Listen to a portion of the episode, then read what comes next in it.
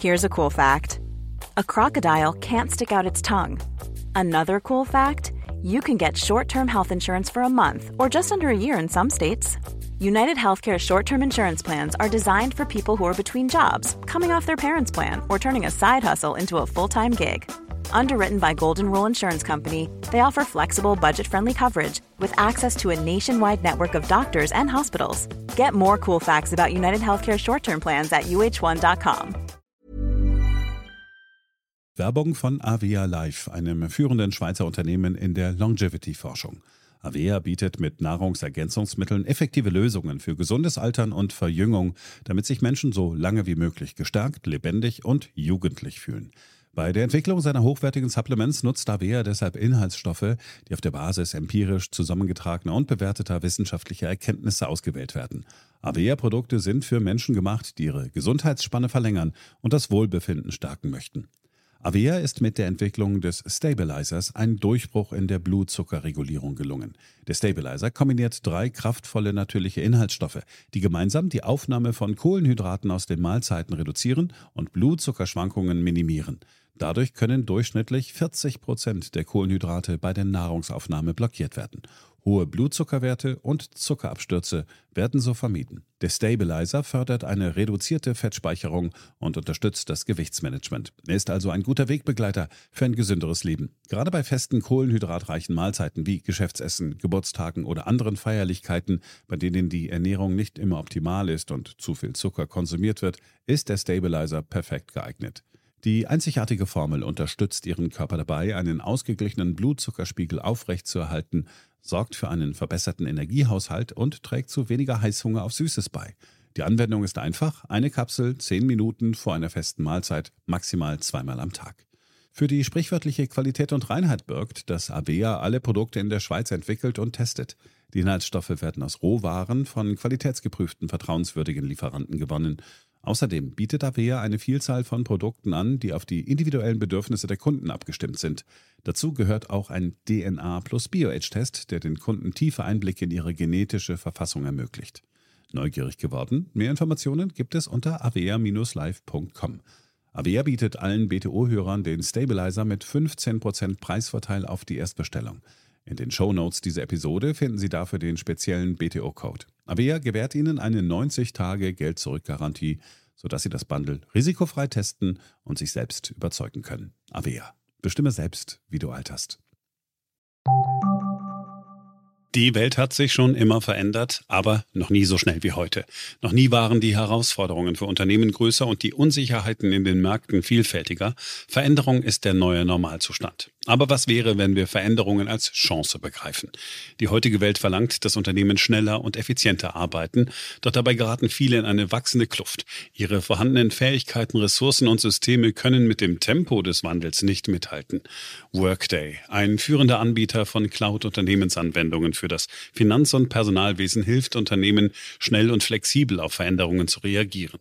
Mit der Enterprise Management Cloud von Workday können Unternehmen die digitale Transformation beschleunigen und Ihr Geschäft umgestalten. Dabei passt sich Workday an Ihre Anforderungen an. Finden Sie mehr Informationen zu unserer innovativen Softwarelösung und unserem Unternehmen unter www.workday.de. Bleiben Sie den Veränderungen gewachsen mit Workday. Workday for a changing world.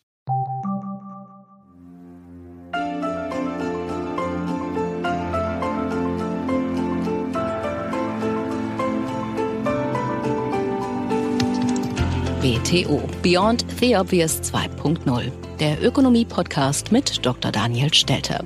Featured bei Handelsblatt. Hallo und herzlich willkommen zur neuesten Ausgabe meines Podcasts. Wir haben schon Jahresendspurt, umso mehr freue ich mich, dass Sie auch in dieser Woche wieder Zeit haben und Lust haben, mir zuzuhören. Um was geht es diese Woche? In dieser Woche sprechen wir über Globalisierung über die Gefahren für die Globalisierung. Klar, aktueller Aufhänger ist natürlich das Programm der US-Regierung zur Förderung von Maßnahmen gegen den Klimawandel, zunächst groß begrüßt, auch in Europa, fällt den Politikern mittlerweile auf, dass dieses Programm zwar sicherlich dem Klimaschutz dienen soll, vor allem aber eigentlich ein knallhartes Programm ist um Industrien in den USA zu fördern. Buy American steht groß und quer drüber, verstößt zwar gegen alle Regeln der Welthandelsorganisation, ist nun aber so und vor allem, wenn man hier auf die Schiedsprozesse der Welthandelsorganisation hofft, dann kann man lange hoffen. Was also ist zu tun? Wie sollte Europa darauf reagieren? Und vor allem, wie ist das Ganze im Kontext der gesamten Globalisierungsdebatte zu sehen? Sind wir in einer erneuten Globalisierungskrise? Und wie sollte Deutschland, wie sollte Europa auf diese Krise wirklich antworten, um in der nächsten Phase der Globalisierung dann entsprechend wettbewerbsfähig dazustehen und dann auch den Nutzen zu ziehen aus den Möglichkeiten, die sich aus der nächsten Phase einer Globalisierung ergeben können. BTO Beyond the Obvious 2.0 featured bei Handelsblatt. Droht ein Handelskrieg mit den USA. Der sogenannte Inflation Reduction Act, also das Gesetz zur Reduktion der Inflation, ist groß in der Diskussion. Joe Biden jedenfalls ist stolz darauf. The Inflation Reduction Act invests $369 billion to take the most aggressive action ever, ever, ever, ever in confronting the climate crisis and strengthening our, our economic, our energy security. It's going to offer working families thousands of dollars in savings by providing them rebates to buy new and efficient appliances, weatherize their homes, get tax credit for purchasing heat pumps and rooftop solar, electric stoves, ovens, dryers. It gives consumers a tax credit to buy electric vehicles or fuel cell vehicles, new or used. And it gives them a credit, a tax credit of up to $7,500 if those vehicles were made in America. Made in America. All of it made in America. Made in America. Wir wissen also, worum es geht. Nun, der Inflation Reduction Act, kurz IAA, also Inflationsreduktionsgesetz, wurde im August 2022 vom 117. Kongress der USA verabschiedet und am 16. August von Präsident Joe Biden unterzeichnet. Der Titel ist natürlich ein typisch politisches Paket. Denn letztlich dient es vor allem dazu, das Programm Mehrausgaben des Staates zu begründen, die über eine Mehrnachfrage eigentlich die Inflation anheizen. Es gibt einige Aspekte, wie die Senkung von Preisen für verschreibungspflichtige Medikamente, die in der Tat dazu beitragen können, die Inflationsrate zu dämpfen.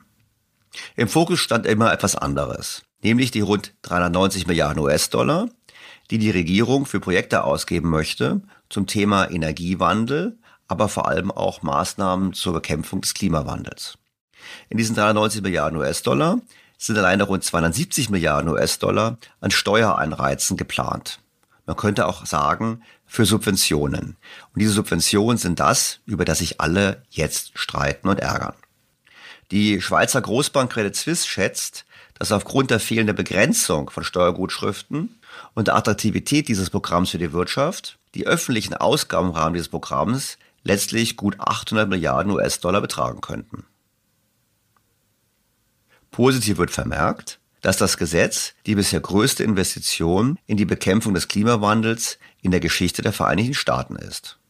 Analysten schätzen, dass das Gesetz die Treibhausgasemissionen der USA bis 2030 um 40 Prozent unter das Niveau von 2005 senkt.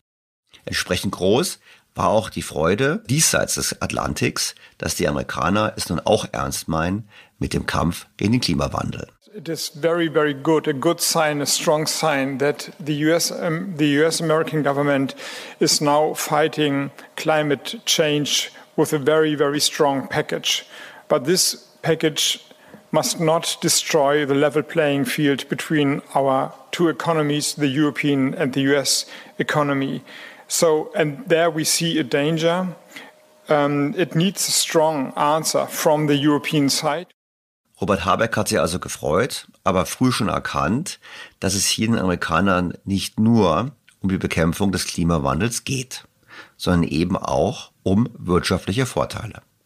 In diesen Wochen nun ist Frankreichs Präsident Macron nach Washington gereist und hat versucht, Joe Biden zu einem Kompromiss zu bewegen.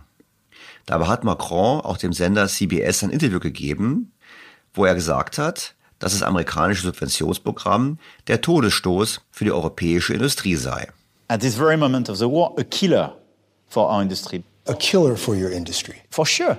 the US decided two and a half months ago to subsidize much more big new green projects, which means for battery, for hydrogen, for a lot of things, the level of subsidies is now two to three times higher in the US than in Europe.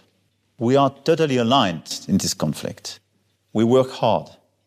And I think if the day after the conflict, the result is to have a weaker Europe because a lot of its industry will have been just killed, I do believe it's not the interest of the US administration and even the US society.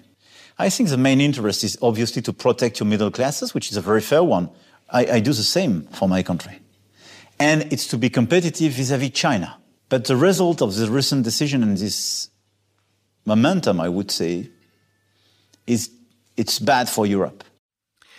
Der Hauptkritikpunkt der Europäischen Union, die sich ja im Namen ihrer 27 Mitgliedstaaten mit Handelsangelegenheiten befasst, ist, dass große Teile des sogenannten Inflationsreduktionsgesetzes für Unternehmen bestimmt sind, die in Amerika, also konkret den USA, Kanada und Mexiko, produzieren.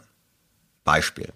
Elektroautos, die in Nordamerika montiert werden, haben Anspruch auf eine Steuervergünstigung im Wert von bis zu 7500 US-Dollar.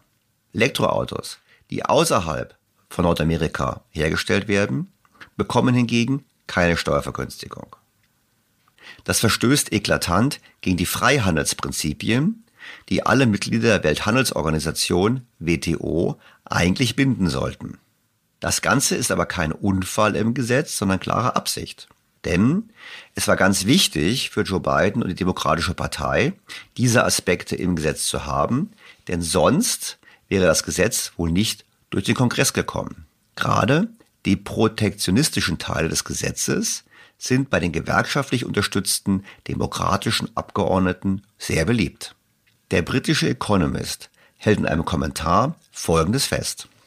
In den letzten Wochen haben mehrere europäische Industriegiganten Pläne bekannt gegeben, in Amerika statt im Inland zu investieren. Wer kann es ihnen verübeln? Energie ist in Europa deutlich teurer geworden, insbesondere seit im Februar russische Panzer in die Ukraine rollten. Darunter leidet Europa weit mehr als das Land der Freien und die Heimat der Fracker.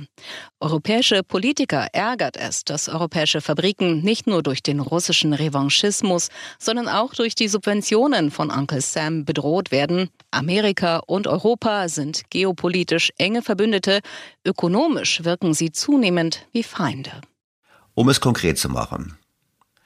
Während die jüngste Entscheidung der BASF in Europa dauerhaft die Kapazitäten abbauen zu wollen für Aufsehen sorgte, hatte eine andere Meldung des Unternehmens weniger Aufmerksamkeit bekommen. Bereits zwei Monate zuvor hatte die BASF erklärt, 780 Millionen Dollar zu investieren, um die Produktionskapazität an seinem Standort in Louisiana zu verdoppeln. Das ist keineswegs ein Einzelfall.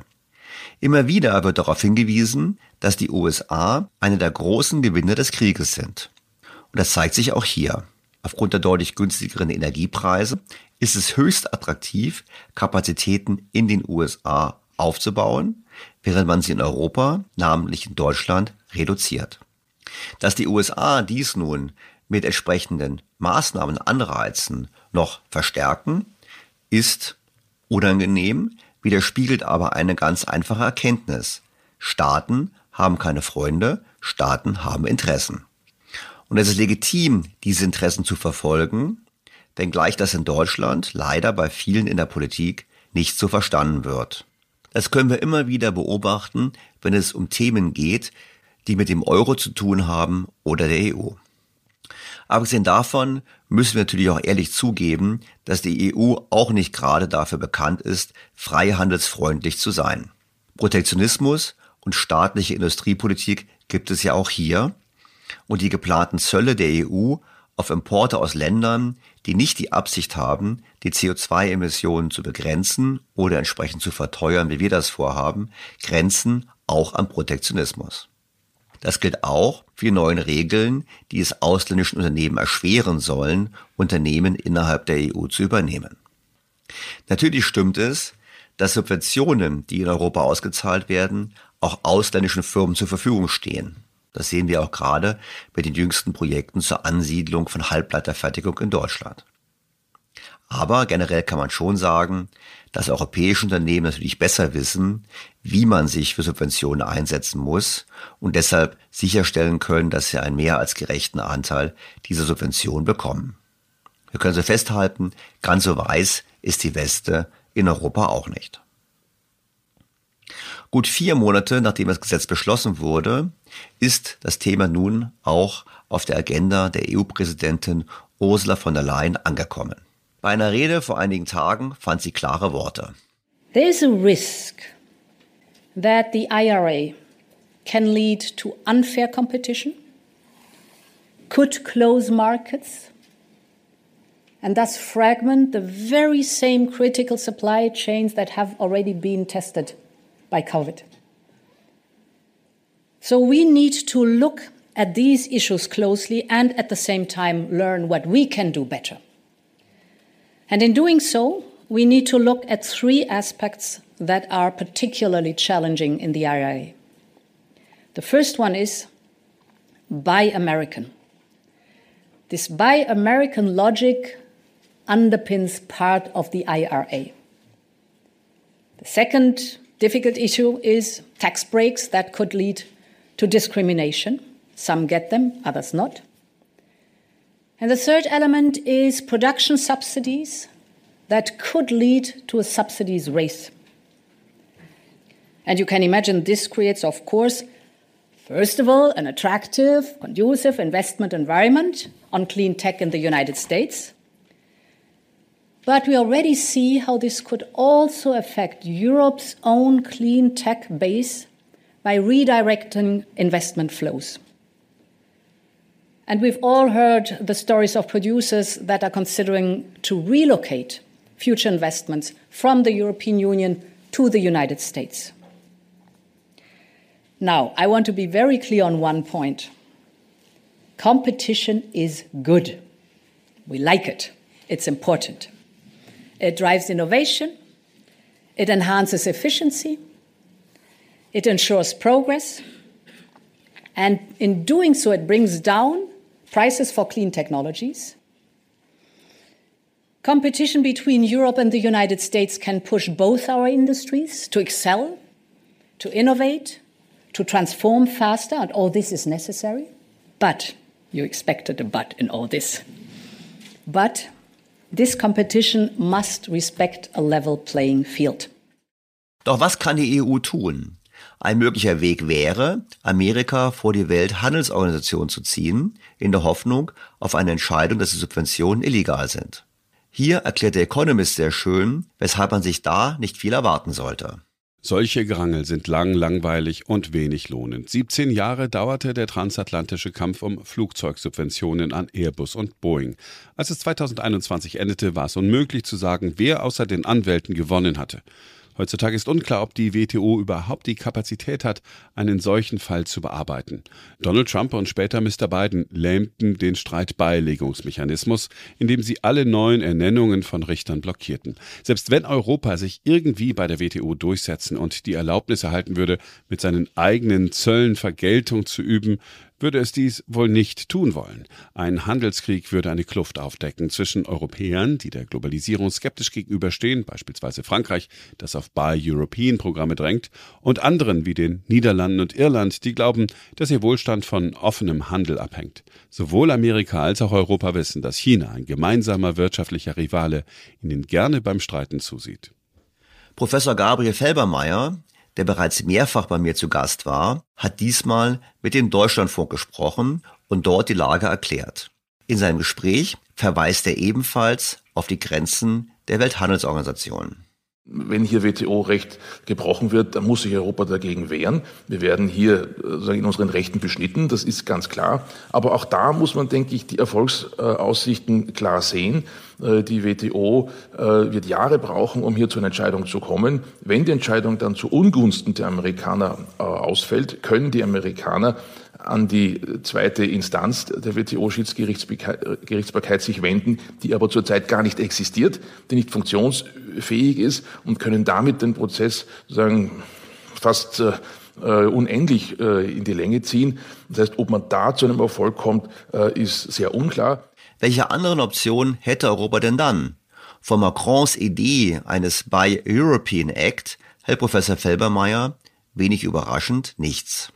Ja, ehrlich gesagt halte ich davon nicht wahnsinnig viel, denn äh, damit zerschlägt man ja dann auch Porzellan gegenüber anderen Handelspartnern. So ein Buy European Act würde ja nicht nur gegenüber den Amerikanern gelten, sondern auch gegenüber Korea, Japan, allen anderen Ländern.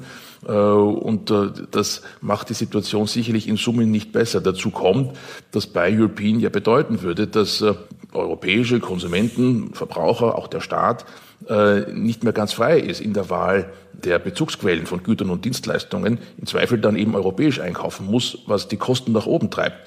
Das heißt, die Beschaffungsvorgänge würden teurer werden und auch das ist für die Wettbewerbsfähigkeit Europas am Ende nicht gut.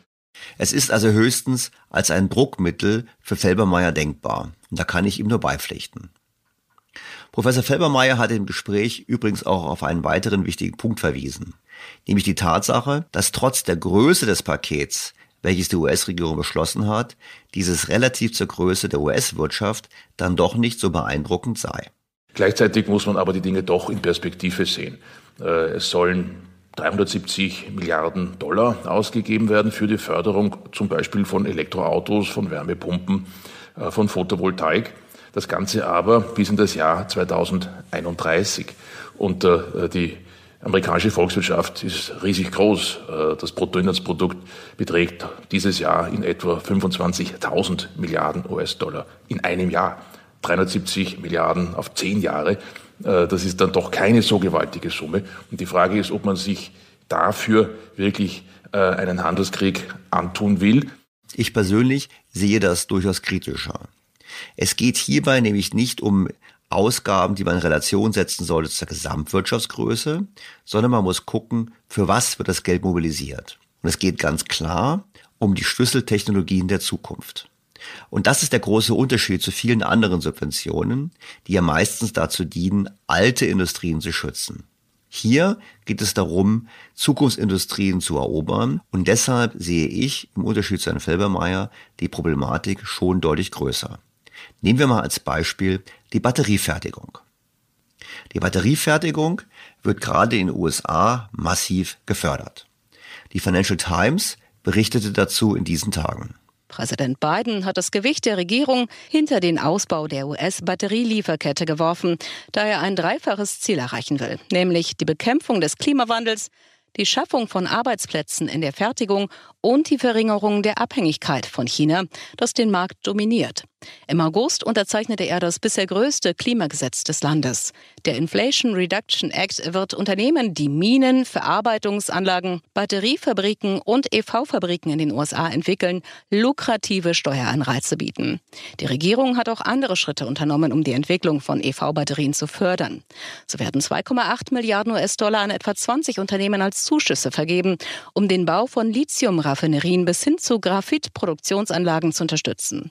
Die Regierung geht davon aus, dass dies Gesamtinvestitionen in Höhe von 9 Milliarden US-Dollar anziehen wird, wenn es mit Mitteln des Privatsektors kombiniert wird. Und wer bekommt nun das Geld? Nun, neben dem mexikanischen Konzern Orbia auch der belgische Chemiekonzern Solvay.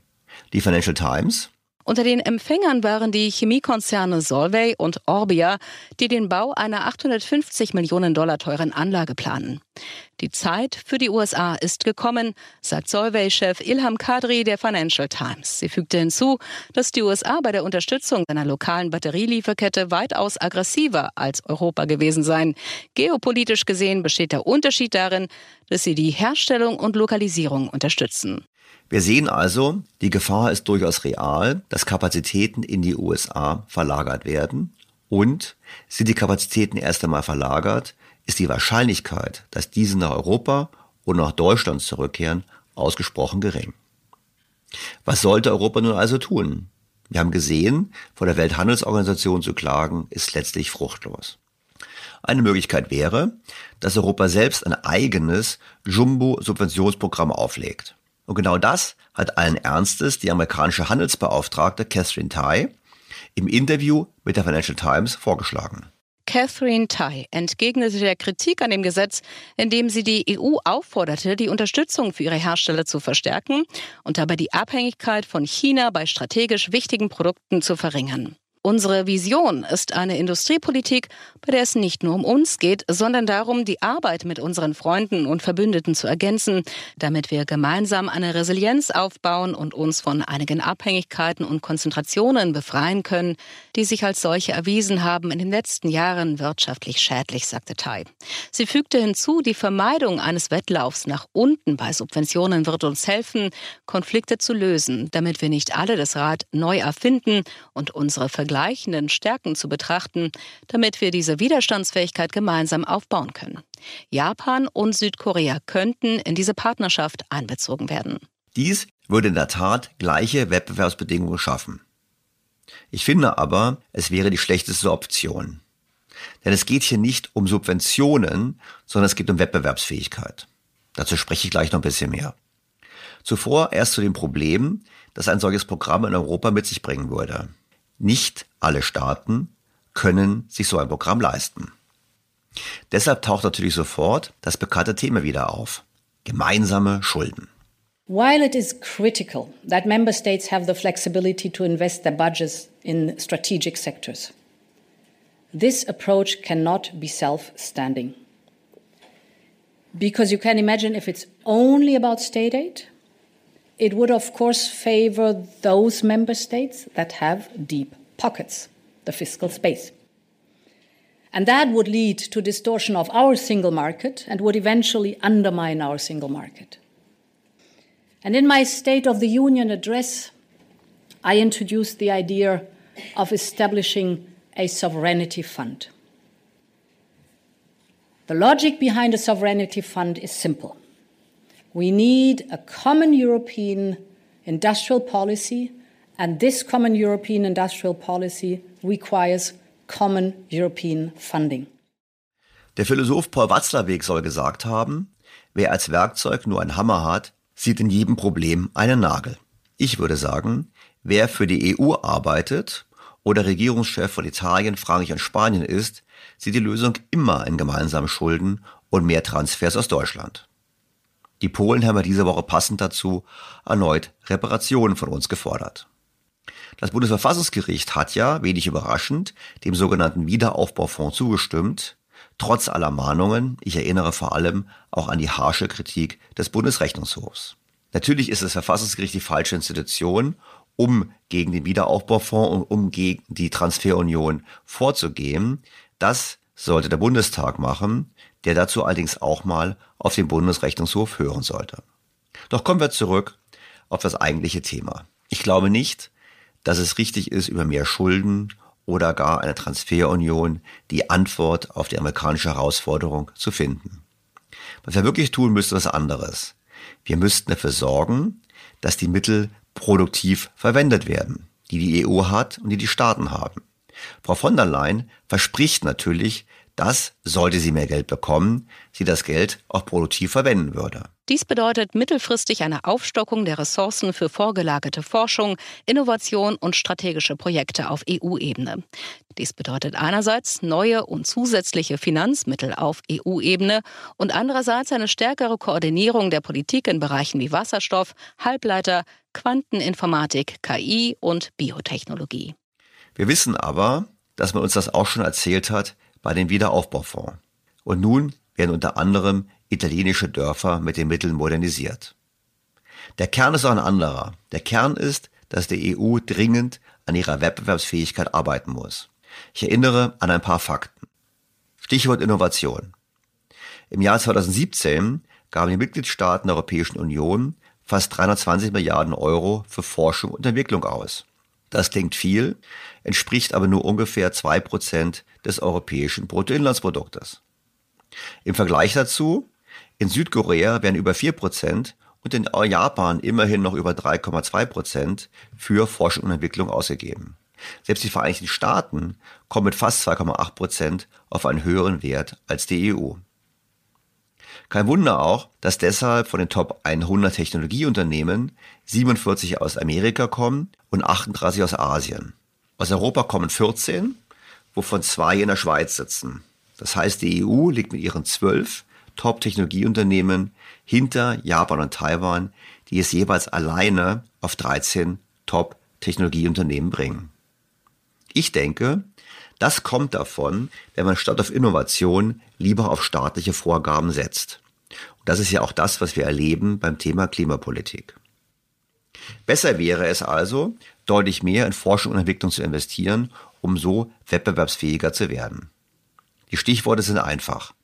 Markt statt Planwirtschaft, Deregulierung statt immer neuer Bürokratie und Grundlagenforschung und Bildung statt Symbolpolitik wie Lastenfahrrad und 9-Euro-Ticket.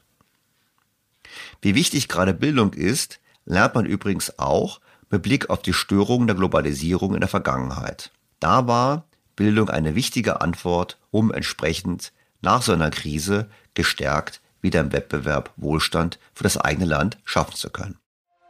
Es lohnt sich angesichts dieser Herausforderung und angesichts der offensichtlichen Krise der Globalisierung, dass wir uns vertieft mit diesem Thema beschäftigen. Professor Harold James hat dazu im Oktober ein Buch veröffentlicht. Titel Schockmomente, eine Weltgeschichte von Inflation und Globalisierung 1850 bis heute. Das Buch ist, ich würde es mal so formulieren in meinen Worten, eine anekdotenreiche Wirtschaftsgeschichte. An konkreten Personen und Beispielen wird fassbar gemacht, was in den letzten rund 180 Jahren passiert ist und auch erklärt, wie die führenden Ökonomen von Marx über Keynes, Hayek, Schumpeter und Friedman die Situation jeweils verstanden und analysierten. Harold James identifiziert in seinem Buch sieben sogenannte Globalisierungskrisen seit 1850. Am Anfang die Hungerkrise der 1840er Jahre. Es gab damals eine große Hungersnot in Europa und diese löste eine Finanzkrise aus, die aufgrund der damals bereits bestehenden globalen Vernetzung gleich mehrere Staaten erfasste. Harold James betont, dass Karl Marx damals mit dem Manifest der Kommunistischen Partei gemeinsam mit Friedrich Engels eine aussagekräftige und gut ausgearbeitete Analyse des Globalisierungsprozesses vorgelegt habe. Eine Analyse, die, wie er findet, noch immer zutreffend erscheint. Kritischer ist er hinterher mit den weiteren Überlegungen von Karl Marx, wo er sagt, letztlich hat er hinterher nicht mehr so gute Erkenntnisse geliefert wie damals im Jahre 1848. Die nächste Globalisierungskrise erfolgte dann im Jahre 1873 infolge des Gründerkrachs. Wir erinnern, es gab nach der deutschen Einheit eine Euphorie, eine Gründerzeit und diese endete 1873 mit größeren und beinahe zeitgleichen Einbrüchen an den Aktienmärkten in Nordamerika und Mitteleuropa. Aber danach war es keine so eine große Krise. Das Geld- und Währungssystem brach nicht völlig zusammen und es gab im Prinzip nur Verluste in den Finanzmärkten. Auch blieb eine anhaltende Deflation damals glücklicherweise aus. Die dritte große Globalisierungskrise war der Erste Weltkrieg und die sich daraus ergebende große Inflation. Vor dem Ersten Weltkrieg war die Welt schon sehr globalisiert. Nun erfolgte ein massiver Trendbruch, eine Deglobalisierung und die Hyperinflation ist unstrittig neben der großen Depression das große Schreckgespenst der Wirtschaftsgeschichte und Wirtschaftsanalyse. Die vierte Globalisierungskrise war dann die Weltwirtschaftskrise, kurz darauf. Ausgelöst durch die Spekulationsblase der goldenen 20er Jahre. Und ich finde nach wie vor das beste Beispiel für die Folgen von Überschuldung und Vermögensblasen. Diese Krise hat dann wie keine andere zu einer massiven Deglobalisierung geführt. Protektionismus war, sicherlich fälschlicherweise, das Gebot der Stunde. Diese Krise hatte dann auch zur Folge, dass am Ende des Zweiten Weltkriegs im amerikanischen Örtchen Bretton Woods eine neue Wirtschaftsordnung gefunden wurde, die dazu beitragen sollte, Krisen, vor allem solche Krisen ausgelöst von den Finanzmärkten, zu verhindern. Die Globalisierung jedenfalls brauchte noch lange, um sich von den beiden Kriegen und der Depression zu erholen. Zwar war der zunehmende Handel nach dem Zweiten Weltkrieg ein wichtiger Wachstumsmotor, aber dennoch blieb der Anteil des Handels am Weltbruttoinlandsprodukt bis in die 70er Jahre hinein deutlich unter dem Niveau von 1913. 1913 lag der Anteil des Welthandels am Weltoutput bereits bei 13,4 Prozent. 1929 war er auf 10,8 Prozent gefallen, also Erster Weltkrieg und Hyperinflation. Und 1950, nach der großen Depression und dem Zweiten Weltkrieg, lag der Anteil nur noch bei 6,5 Prozent. Bis 1960 stieg er auf 8,1 Prozent und bis 1970 auf 9,5 Prozent. Das heißt, 1970 lag der Anteil des Welthandels noch immer unter dem Niveau von 1929 und deutlich unter dem Niveau von 1913. Erst danach kam es zur erneuten großen Welle der Globalisierung. Doch kommen wir zurück zu den Schocks von Harold James. Der fünfte große Schock für die Globalisierung war der Inflationsschock der 1970er Jahre. Hier betont James, was ich interessant finde, dass es gar nicht so einfach ist, die Ursachen hierfür zu finden. Es sei sehr verlockend zu glauben und zu behaupten, es läge nur an den Ölproduzenten und diese wären der eindeutige und zentrale Bösewicht in diesem Stück, wie er schreibt. Realistischer ist ein anderer Blick. Seiner Meinung nach reagierte der Ölpreis auf das globale Angebot- und Nachfrageverhältnis und insbesondere auf die allgemeine wirtschaftliche Ausdehnung Ende der 1960er Jahre und Anfang der 1970er Jahre. Was meint er damit? Im Glauben, mit keynesianischer Nachfragesteuerung alles im Griff zu haben, haben die Regierungen damals in den USA und auch einigen anderen europäischen Ländern einfach übertrieben. Und in der Folge kam es zum Ende von Bretton Woods, eben durch die sogenannte vorübergehende Aussetzung der Goldeinlösung durch die USA. Wir wissen, diese vorübergehende Aussetzung der Goldeinlösung hält bis heute an. Aber trotzdem führte diese Inflation zu einer großen Trendwende. Der Warenhandel, der 1970, wie gerade eben schon gesagt, nur 9,5 Prozent des weltweiten Bruttoinlandsproduktes ausgemacht hatte, stieg wieder bis 1980 auf 14,9 Prozent und damit erstmals wieder über das Niveau von 1913. Das Pendel schlug also wieder einmal um in Richtung Globalisierung, wie Harold James berichtet. Dann kam die sechste Krise, die große Rezession von 2008. Bekanntlich die Folge einer Blase, getrieben von übermäßiger Spekulation und viel zu billigem Geld in den USA. Hierbei sollte die Globalisierung nach Auffassung einiger Ökonomen eine wichtige Rolle gespielt haben. Ben Bernanke, der spätere Notenbankchef beispielsweise, identifizierte als Ursache einen sogenannten Ersparnisüberhang aufstrebender Länder wie China. Was heißt das? Länder haben zu viel gespart, haben ihre Ersparnisse im Ausland, also vor allem in den USA investiert und dort dazu beigetragen, dass die Zinsen deutlich gesunken sind und haben so dazu beigetragen, dass erst die Blasen und die Spekulationen entstanden sind. Wichtig ist aber, trotz der großen Rezession von 2008 gelang es, einen Rückfall in Protektionismus zu verhindern. Es gab damals eine Tagung der G20 in Großbritannien, wo man darüber verhandelt hat und gesagt hat, nein, wir fallen nicht in die Falle der 30er Jahre, wir werden nicht mit Protektionismus reagieren, sondern wir werden reagieren mit einer gemeinsamen Maßnahme und vor allem China hat ja damals sich dazu bekannt, ein großes Konjunkturprogramm aufzulegen. Die siebte Krise für Harold James ist dann der Corona-Lockdown mit all seinen Folgen, die ich glaube ich an dieser Stelle nicht mehr groß erwähnen muss. Aus diesen sieben Krisen zieht Harold James sieben Lehren. Die erste Lehre ist folgende.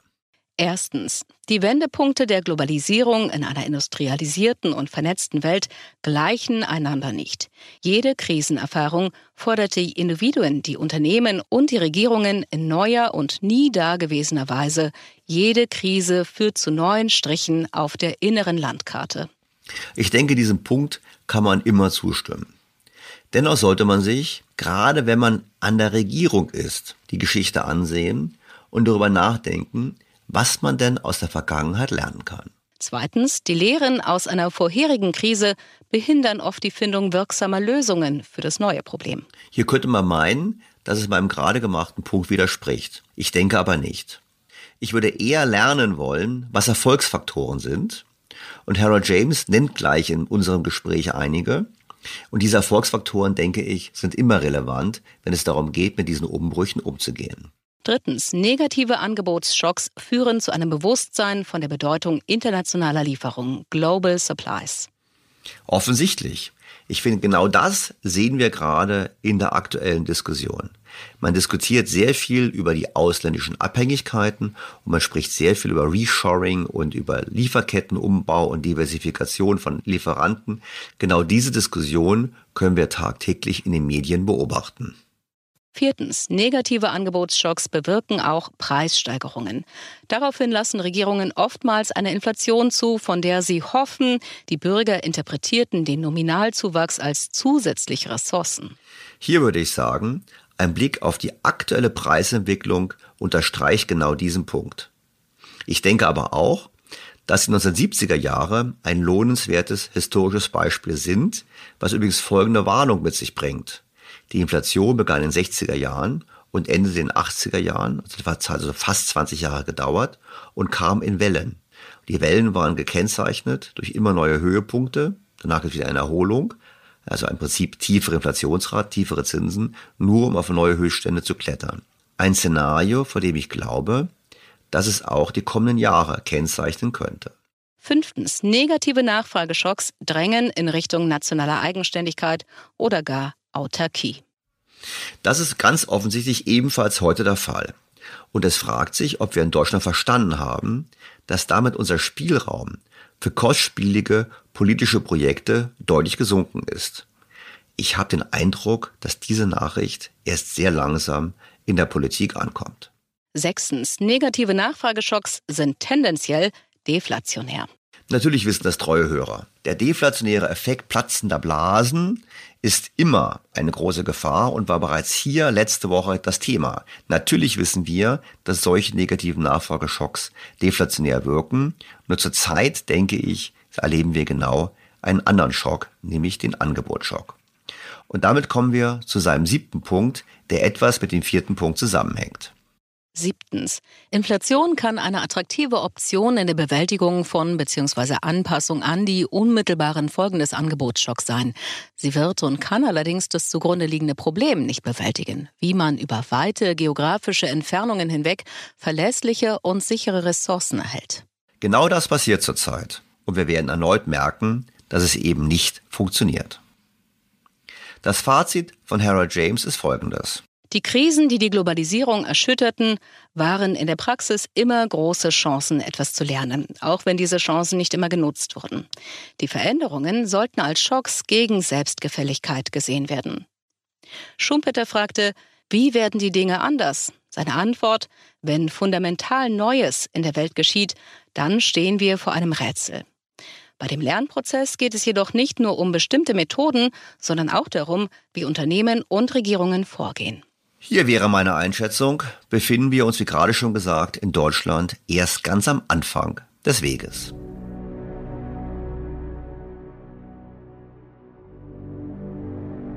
Ich denke, es gibt genug Gründe, statt über das Buch zu sprechen, mit Harold James direkt zu sprechen.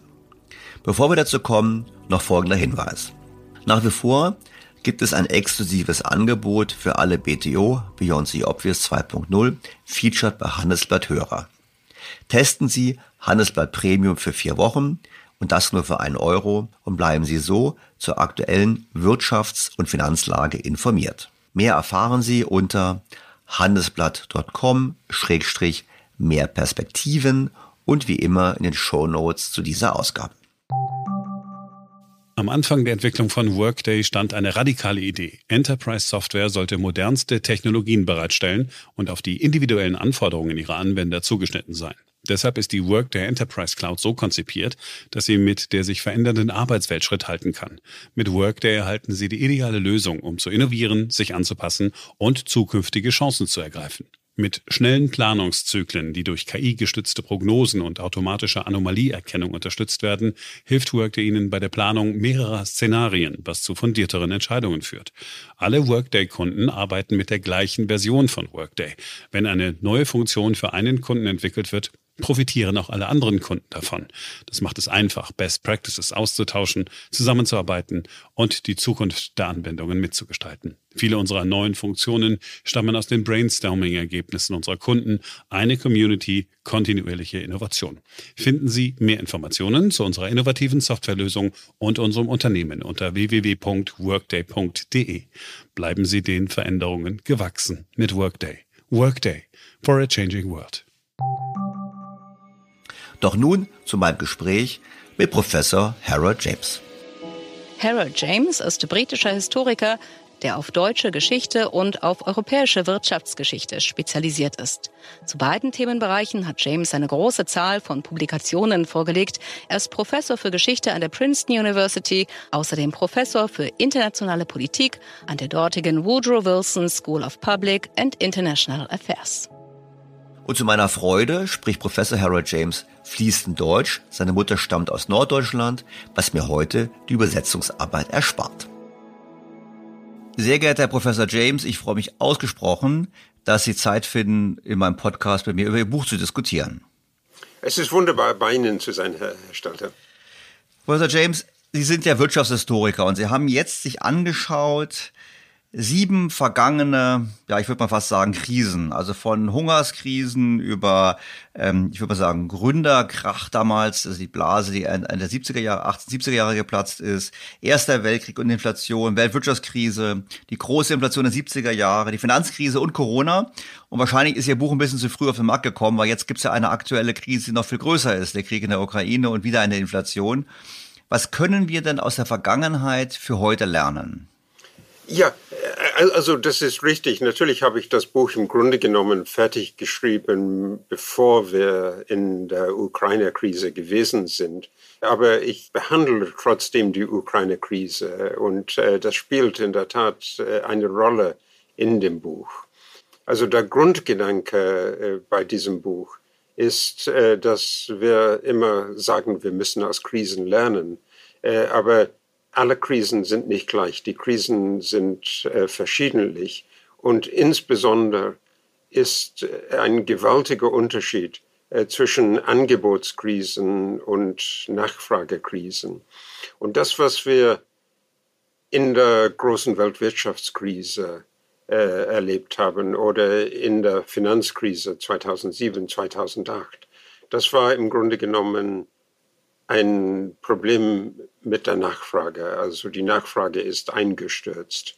Was wir jetzt erleben mit Corona oder auch besonders mit dem, mit dem Krieg, äh, ist, äh, wo es Knappheiten gibt und äh, Mangelerscheinungen und äh, wir bekommen nicht die richtige Güte. Und diese Art von Krise ist uns jetzt eher ungewöhnt. Also ich bin damit aufgewachsen. Ich war in den 70er Jahren in der Schule und dann Student in der Universität in Cambridge und äh, habe natürlich sehr klare Erinnerungen an die Ölkrise. Aber meines Erachtens sind diese Krisen, diese Knappheitskrisen, eigentlich für die Globalisierung, für den Prozess der Globalisierung ganz, ganz prägend. Und die erste Welle, die erste große Welle der Globalisierung ist entstanden als Reaktion auf ein Einstürzen der Ernte, also krisenhafte Erscheinungen, Hungersnote in Europa in den 40er Jahren des 19. Jahrhunderts. Das war der, die Zeit der schlesischen Weberaufstände, äh, der irischen äh, Ernteausfall mit, der, mit der Kartoffelernte, äh, der, der, große Hungersnot, auch äh, ansteckende Krankheiten, äh, Epidemien, Typhus, äh, Cholera. Das war eigentlich der Ansporn für die gewaltige Globalisierung im dritten Viertel des 19. Jahrhunderts, so wie die 70er Jahre eigentlich die Globalisierung, die wir jetzt kennen, ganz entscheidend geprägt hat. Also würden Sie, jetzt übersetze ich das mal, wenn Sie sagen, Angebotsschocks wirken oder bewirken dann einen Schub der Globalisierung, dann würden Sie sagen, wir haben natürlich jetzt auch gerade einen akuten Angebotsschock. Ich meine, wir haben einen Angebotsschock auf der Energieseite durch den Krieg. Aber wir hatten ja schon vorher, weil ja auch nicht ausreichend investiert wurde in die Erschließung neuer fossiler Quellen. Wir hatten den Angebotsschock durch Corona. Die Wertschöpfungsketten sind ähm, gestört gewesen. Also würden Sie sagen, optimistisch, das führt jetzt zu einem weiteren Schub der Globalisierung, weil wir diskutieren ja eigentlich überall Deglobalisierung. Wir reden ja gerade auch mit Blick auf USA und China von einem Konflikt, wo man eher sagt, da gibt es eher Tendenzen zur Deglobalisierung als für eine weitere Phase der Globalisierung. Das ist genau das Argument des Buches und ich verfolge natürlich auch die Debatten über Deglobalisierung oder auch über die Verlangsamung der Globalisierung. Man hat dieses englische Wort äh, Slowbalization erfunden als Beschreibung für die La Verlangsamung der Globalisierung. Ähm, und auch die Frage der, der Blockbildung. Das ist eine naheliegende Antwort und äh, man sah gerade in den 70er Jahren, da waren auch sehr viele Tendenzen äh, zur Abschottung äh, zum Gedanken, dass man besser in einem etwas autarken Rahmen die Wirtschaft entwickeln könnte. Ich glaube, Sie sitzen im Moment in Großbritannien und äh, Großbritannien war in den 70er Jahren eigentlich, das war die zentrale Debatte. Die sehr, sehr einflussreichen Ökonomen in der Cambridge äh, äh Department of Applied Economics haben genau das gefordert, dass man die englische Wirtschaft abschottet, um besser wachsen zu können. Und äh, man hat Versuche gemacht, äh, aber am Ende, also die Einsicht, dass wenn man Knappheiten gibt, wenn es Engpässe gibt, man eigentlich besser geraten ist, weiter weg in die Welt zu schauen und äh, also neue Quellen zu erschließen. Also diese Einsicht setzt sich durch.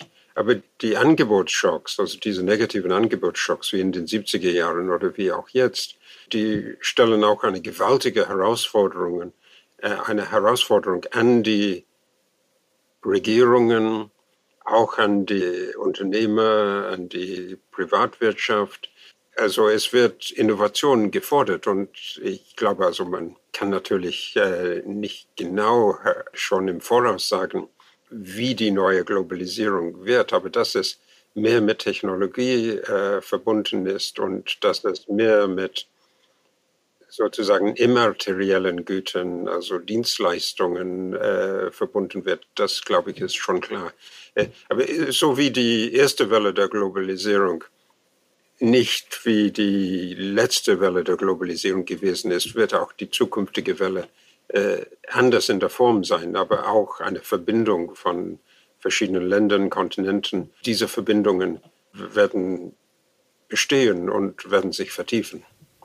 Aber wenn wir jetzt konkret mal schauen auf Deutschland, ich meine, Sie sprechen ja Deutsch, das heißt, Sie kennen auch Deutschland ganz gut und Sie, wir wissen gemeinsam, dass Deutschland von der aktuellen Situation in besonderem Maße getroffen ist. Also wir haben äh, der Energiepreisanstieg und vor allem auch die, der Mangel an Gas wirkt natürlich sehr stark auf die deutsche Industrie. Auf der anderen Seite haben wir ähm, eben die angesprochenen Tendenzen, zum Beispiel Richtung Deglobalisierung oder Slow, können wir diskutieren, wie das definiert ist, ähm, gerade mit Blick auf China, was ein wichtiger Markt ist für Deutschland. Deutschland ist ein exportabhängiges Land. Also wenn Sie jetzt der Bundesregierung was raten müssten, was ist denn die richtige politische Antwort, die Deutschland geben sollte auf diese Herausforderungen? Es ähm, erfordert natürlich eine eine Umstellung, ein Neudenken. Also man kann nicht weitermachen wie bisher. Aber das ist, glaube ich, allen klar. Also, dass dieses äh, Verhältnis zu Russland und die Abhängigkeit vom russischen Gas, das wird nicht fortgesetzt werden. Das ist schon jetzt ersetzt äh, durch andere Quellen. Also es kommt zu einer Umstellung und es ist auch klar, dass einige von den Sparten, die zentral gewesen sind äh, in den letzten Jahrzehnten für die deutsche Wirtschaft. Also wenn man denkt an die Automobilindustrie, das ist auch eine Industrie, die auch ohne Ukraine-Krieg sich verändern hätte müssen. Das, das geht nicht so weiter. Ähm, man wird neue Modelle, also elektrische Autos, ja, aber auch mehr Carsharing, also dass man nicht unbedingt das eigene äh, Automobil haben muss. Also andere Formen äh, dieses Zusammenlebens werden äh, ausgedacht werden müssen. Das kommt alles. Aber man sieht gerade auch in Deutschland, erhebliche Vorteile, also sehr, sehr viel Expertise in zum Beispiel künstliche Intelligenz, ähm, in autonomes Fahren.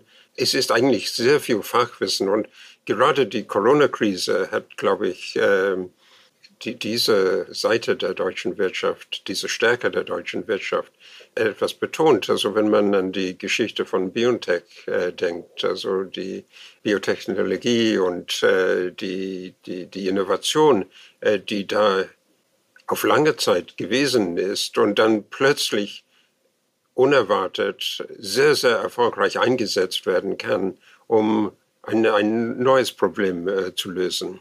Äh, also das sind die Stärken und äh, also künstliche Intelligenz, äh, also der ganze Raum Süddeutschland ist, ist sehr, sehr stark in, in diese Richtung. Ich möchte trotzdem noch mal nachfragen, weil Sie haben in Ihrem Buch, sagen Sie ja so ein bisschen als Gemeinsamkeit, dass das immer Krisen waren, da ging es um Nahrungsmittel, da ging es aber auch um Energie. Also große gemeinsame Wurzel ist Energie. Und damit ist doch die Frage, also die, ist doch das Land, welches am besten eine Antwort gibt, wie es sich zukünftig mit günstiger Energie versorgt. Das hat doch einen Wettbewerbsvorteil. Also jetzt würde man, wenn man global guckt, würde man sagen, die USA stehen doch jetzt auch so gut da, weil die USA eigene Energie fördern. Hat das in der Phase der Zukunft keine so große Rolle mehr aufgrund der höheren Bedeutung der Innovation?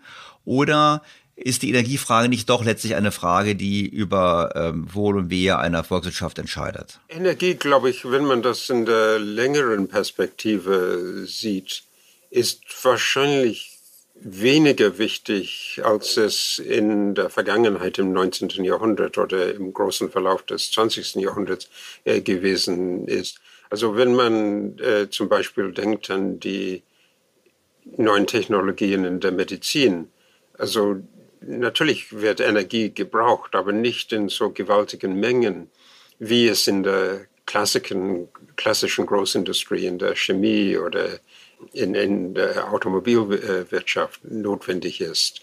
Also es, es gibt eine These, die schon lange vor der Corona-Krise verbreitet wurde über die sozusagen weightless economy, die äh, schwerlose äh, Wirtschaft. Äh, also dass äh, die Wertsachen, die jetzt in den Handel ausgetauscht werden, die haben weniger Gewicht als vor 50 Jahren oder vor 100 Jahren. Und äh, die brauchen auch als Folge davon weniger Energie in der Herstellung. Also wenn man denkt, wie ein neues Gerät für Radiologie entwickelt wird, das ist nicht so viel wie äh, bei, bei, de, bei, dem klassischen Beispiel, bei dem Automobil zum Beispiel. Das, also das heißt für Sie, ähm, Sie würden sagen, die 70er Jahre sind nicht mit der heutigen Situation zu vergleichen? Die sind in der Tat in vieler Hinsicht zu vergleichen. Also die Herausforderung der gestiegenen Energiekosten, wie man darauf reagiert, auch die Probleme mit Inflation. Also wir haben jetzt ein Inflationsproblem in einem Ausmaß, wie das äh, also seit den 70er Jahren eigentlich nicht in den westlichen Ländern äh, gewesen ist. Äh, als ich äh, anfing in der Universität in Cambridge, war die Jahresrate der Inflation in England 25 Prozent 1975. Äh, also wir kommen, ich hoffe jedenfalls nicht zu solchen Inflationsraten. Äh, aber wir haben doch ein erhebliches Problem. Und äh, Sie sehen es in Deutschland, es ist äh, oft diskutiert. Wir sehen es in den Vereinigten Staaten. Was ich ähm, aus den Krisen der Vergangenheit als Lehrer ziehen wollte, war auch, dass Inflation in diesen Angebotskrisen eigentlich auch verbunden ist äh, mit einer Bewegung unter den Preisen, in den relativen Preisen.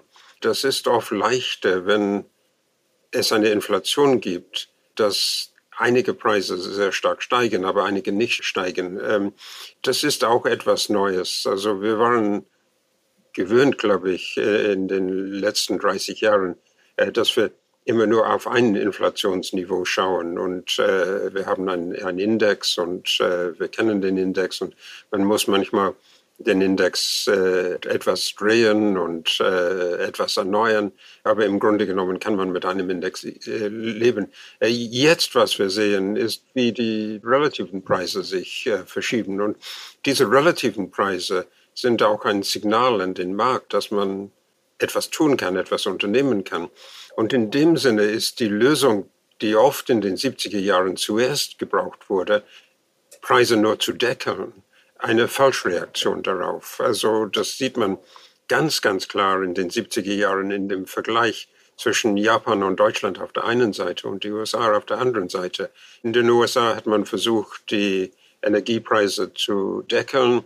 Die Folge davon ist, äh, dass die Nachfrage gewachsen ist. Natürlich, also wenn die Preise niedrig gehalten werden, äh, steigt äh, die Nachfrage. In Deutschland oder Japan war Benzin wesentlich teurer. Die Reaktion, dass man dann neue Art von Automobilmotoren entwickelt, die wesentlich weniger Kraftstoff verbrauchen. Mit äh, dieser Entwicklung äh, löst man eigentlich äh, dann auf mittlere Sicht schon die Krise. Ähm, zuerst sieht das vielleicht als unsoziale Sache aus, aber ähm, am Ende in der längeren Sicht äh, ist das besser, wenn man die Signale der Preise lässt wirken. Na gut, jetzt haben wir natürlich aktuell, machen wir ja genau das auch in Deutschland. Wir haben ja nur den neuerdings Gaspreisdeckel und genau. ähnliches. Aber ich meine, Sie haben gesagt, man muss die Inflation auseinandernehmen. Da bin ich bei Ihnen. Aber ich glaube, damals hat ja noch der Notenbankpräsident, ich glaube Arthur Burns war es, hat ja damals nicht nur die auf verschiedene Preise geguckt, sondern hat die Inflationsrate auch umdefiniert. Das wurde immer enger definiert, um damit zu begründen, dass man als Notenbank nichts tun kann bei einem Angebotsschock. Und heute gibt es ja auch durchaus einige Ökonomen, die sagen, das ist ein Angebotsschock. Das liegt jetzt an Putin oder es liegt an den Lieferkettenstörungen. Die Notenbanken sind unschuldig, die sollten nichts tun. Meine, was ist denn die Lehre zur Rolle der Notenbanken aus den 70er Jahren? Oder würden Sie sagen, wir haben keine Lehre, wir müssen heute eh anders handeln? Also die Lehre ist, desto später man gegensteuert, desto kostspieliger wird der Prozess der Anpassung, dass äh, die USA und Großbritannien lange gewartet haben, aber dann sehr, sehr radikal 79 und danach mit einer neuen Stabilitätspolitik angefangen haben. Das war eine viel, viel größere Herausforderung für die Gesellschaft, als es zum Beispiel in Deutschland oder in der Schweiz der Fall gewesen ist. Äh, also in, in dem Sinne ist, ist die Lehre aus den 70er Jahren, glaube ich, noch äh, sehr, sehr aktuell und äh, sehr relevant, dass die Notenbanken sich nicht erlauben sollten, dass die Inflation zur Gewohnheit wird. Äh, also wenn man anfängt zum Beispiel, und äh, das ist in manchen europäischen Ländern, nicht in Deutschland, in Belgien äh, hat man das, dass man eine Indexierung der Löhne schon hat. Ähm, das war in Italien in den 70er Jahren äh, und das war dann äh, das Thema der großen politischen Auseinandersetzung über die Skala mobile. Das ist, wenn Inflation zur Gewohnheit wird, das ist äh, dann, wo man eigentlich nicht so klar und nicht so leicht die Signale der Preise auf dem Markt erkennen kann. Wenn wir jetzt nochmal auf die generelle Frage der, des, des Trennbruchs, so eine Art Zeitenwende. Ich habe Ihr Buch immer so verstanden, es gab immer Krisen, die Krisen waren immer gewisse Zeitenwende in der, in der wirtschaftlichen Entwicklung, auch in der politischen Entwicklung. Hm, letztes Mal, als letzte Globalisierungsschub einsetzte mit, mit China, hätte ich jetzt gesagt, mit dem Eintritt Chinas in die Welt, das war ja ein, dem, eigentlich ein sehr deflationärer ähm, Schub und vor allem auch hat er letztlich dazu beigetragen, dass die Einkommensverteilung in den Industrieländern ungleicher geworden ist. Und Sie haben ja auch die Diskussion in Ihrem Buch über Larry Summers, das Thema hier ähm, Sparüberhang und anderes, die tiefen Zinsen durch die Globalisierung haben ja auch dazu beigetragen, die, die Vermögenspreise zu treiben. Wenn wir jetzt einfach nur sagen, die Globalisierung geht weiter, würde man ja sagen, diese Trends bleiben bestehen. Ich meine, in Ihrem Buch sprechen Sie auch von den Leuten, die überall auf der Welt arbeiten können, logischerweise in der Zukunft. Die Digitalisierung, das ist natürlich auch eher Lohndruck. Also wird quasi die nächste Phase der Globalisierung die Ungleichheiten verstärken oder glauben Sie, nein, es gibt auch eine, im Rahmen dieser neuen Phase der Globalisierung eine politische Gegenbewegung, die genau das verhindert? Wie gesagt, ich denke das als äh, neue Globalisierung und nicht eine Fortsetzung des vorherigen Trendes. Äh, in dem Sinne ist die Konzentration zum Beispiel auf gewisse Städte, also wenn man denkt, wo die Immobilienpreise so rasant gestiegen sind, äh, das war New York oder Shanghai oder Hongkong oder London. Diese Agglomerationen sind vielleicht nicht mehr so notwendig wie früher. Äh, also das ist leichter, zum Beispiel für Softwareentwickler. Die sitzen oft in Mazedonien oder Serbien oder auch in Kiew. Also ein Grund für den großen Erfolg der Ukraine in den Anfangsphasen des Krieges ist gewesen, dass so viele Softwareentwickler in, in Kiew äh, sitzen und sehr erfinderisch sind und äh, ihr Wissen sehr, sehr schnell eingesetzt haben, um äh, militärische Informationen äh, zu benutzen und äh, auszuwerten. Äh, also, also, in dem Sinne, man, man hat oft in der europäischen Schuldenkrise gedacht, es gibt ein permanentes Gefälle zwischen Nord- und Südeuropa und dass der Norden immer Vorteile hat und immer gewinnt. Also man sieht einige Vorteile jetzt auch im Süden, dass äh, durch die Flexibilität in der Arbeit, äh, wo man arbeitet, äh, ist es eigentlich denkbar, zum Beispiel, dass äh, Athen wieder einen, einen, einen, gewaltigen wirtschaftlichen Impuls bekommt, so, so wie es äh, Belgrad oder Kiew schon gehabt haben. Das leuchtet mir ein. Das heißt, Sie sagen im Prinzip, es gibt eine andere Art der Verteilung, weil wir eben nicht mehr haben die Verteilung zwischen Ländern, sondern im Prinzip die Arbeitskräfte sind mobiler und können deshalb überall agieren. Was mir aufgefallen ist bei Ihren, bei Ihrer Betrachtung oder bei Ihrer Auswahl der vergangenen Krisen, das hat ja auch immer auch was mit dem Finanzsystem zu tun. Vielleicht nicht immer, aber wir haben Gründerkrach ganz klar, die Inflation nach dem Ersten Weltkrieg, das Finanzsystem, die Weltwirtschaftskrise. Sie haben mit Ben Bernanke dazu auch mal ein Buch geschrieben vor ein paar Jahrzehnten, wo Sie das angeschaut haben, äh, war ja auch eine, von Finanzkrisen ausgelöst. Ich meine, ist quasi mit so, einer, mit so einem Umbruch in der Globalisierung, wie wir gerade jetzt erleben, ist das denn normalerweise verbunden noch mit der Finanzkrise? Müssen wir sowas noch rechnen oder sind das Zufälle, dass Finanzkrisen so eine große Rolle gespielt haben in der Vergangenheit? Nein, nein, das ist überhaupt kein Zufall. Also, also, also das ist gerade ein Teil dieses Umsteuerns oder Umdenkens, also dass sehr viele Werte verloren gehen, wenn man neu denken muss und dass finanzielle Institutionen darauf reagieren und äh, dass einige dann Schwächen zeigen. Das äh, wollte ich auch in dem, in dem Buch etwas äh, auch äh, mit ausführlichen Beispielen äh, darstellen. Also zum Beispiel Lex Greensill, also der eigentlich sehr gut verstanden hat, dass Lieferketten zentral sind und dass die finanziert werden müssen. Also das war die richtige Einsicht. Nur wenn man nur auf der ganz oberflächlichen Weise oder von der äh, Vogelperspektive das sieht, äh, dann kommt man oft in den falschen Zweigen. Und was Greensill gemacht hat, war eigentlich eine Finanzierung von Lieferketten in der Stahlindustrie. Und äh, das ist dann äh, betroffen von der, von der Krise. Also man, es, es, es, es werden sehr viele äh, Unternehmen, die in alten Technologien investiert haben äh, oder nicht äh, wandelfähig sind, äh, die, die bekommen da ganz evidenterweise Probleme. Gut, da würde ich natürlich jetzt nicht, nicht im Mund legen, da würde ich natürlich sagen, in der aktuellen Phase steht uns ja quasi dieser, dieser Finanzkrisenaspekt erst noch bevor, weil die Kapitalmärkte haben bis jetzt zwar schon reagiert auf die gestiegenen Zinsen und jetzt weiß ich nicht, was noch passiert, bis dieses Gespräch ausgestrahlt wird, insofern, also wir reden hier Anfang Oktober, ähm, aber es ist im Prinzip, so man sagen müsste, eigentlich fehlt uns dieser Aspekt noch beim Durchlaufen der aktuellen Krise, oder?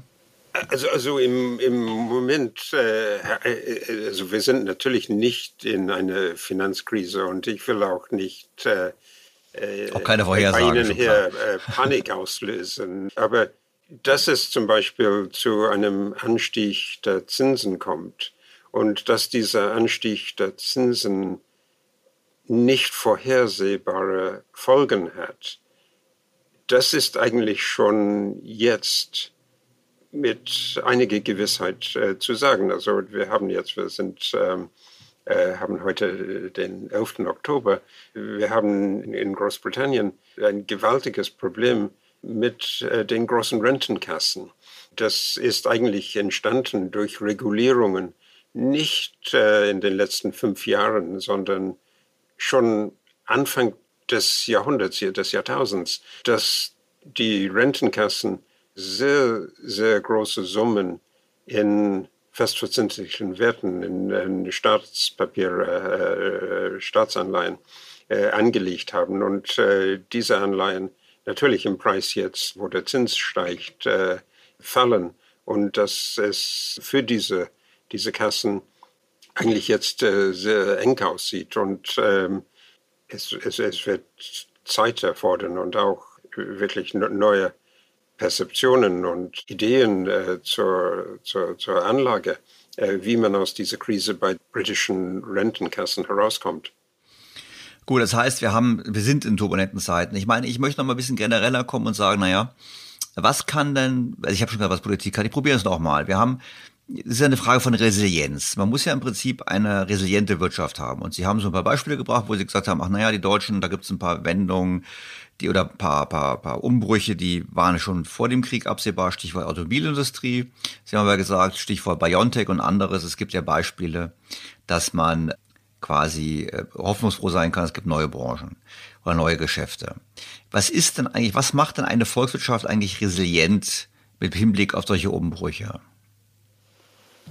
Ja, natürlich gibt es keine Patentlösungen. Also es gibt nie in diesen Phasen äh, Patentlösungen. Aber ich, ich würde sagen, erstens, äh, dass man eine tragfähige Grundausbildung hat, insbesondere, äh, dass man in mathematischen Fächern gut unterrichtet. Äh, das ist äh, eins von den großen Vorteilen des alten Osteuropas und der Sowjetunion gewesen, dass sie also in der Sozialwissenschaft also nur dummes Denken propagiert haben, aber in der Mathematik und in der Naturwissenschaft äh, haben sie sehr, sehr gute Leistungen äh, gebracht und äh, das setzt sich jetzt fort und äh, man, man sieht die Folge äh, davon, glaube ich, in, in junge Leute, die in diesen Ländern ausgebildet sind, auch anderswo hingehen und, und, und äh, da arbeiten. Also die Grundausbildung ist eine Sache und die zweite Sache ist, dass man zu stolz sein sollte auf die eigenen Erfolge. Und wenn man denkt, äh, also dazu sind wir in Amerika leider sehr anfällig, äh, dass wir sagen, äh, wir sind ein großes Land, wir haben Gewaltiges geleistet, wir haben die Welt im 20. Jahrhundert gerettet, wir können alles. So stimmt das nicht. Also man muss immer aus anderen Beispielen lernen und man kann oft in, in ganz entfernten Orten neue Impulse oder neues Denken äh, sehen und auch daraus lernen. Also die Länder, die am besten diese Wendungen in der Globalisierung äh, geschafft haben, die waren oft äh, kleine Länder und äh, da kann man sich dieses Hubris äh, nicht, nicht leisten, also nur auf den großen Erfolg zu, zu schauen. Und äh, natürlich in, in größeren Ländern, in in Frankreich oder Deutschland oder Großbritannien, da ist man eher dazu geneigt äh, zu sagen, das lief alles wunderbar in der Vergangenheit, machen wir nur weiter sofort. Und äh, die, diese, diese Art zu denken äh, führt, äh, glaube ich, zu etwas, das äh, dann nicht anpassungsfähig ist, nicht sehr resilient ist. Jetzt haben wir ja in Europa die Europäische Union, die zunehmend Politikbereiche äh, besetzt, auch gerade Stichwort Klimapolitik, zum Beispiel Energiepolitik. Ist das dann ein Vorteil für die Anpassungsfähigkeit oder laufen wir Gefahr, dass die EU eigentlich gerade für diese Umbruchsphasen das falsche Konstrukt ist? Also es ist kein falsches Konstrukt, in dem man unbedingt Verbindungen herstellen muss und bewahren muss. Äh, also abgeschottete nationale Energiemärkte wären viel, viel anfälliger und äh, viel problematischer, als wenn man Verbünde schafft. Und also das ist eigentlich auch ein, ein Manko gewesen. Man hat natürlich die Währungsunion in Europa, aber man hat lange nicht wirklich ernst über eine Energieunion äh, nachgedacht.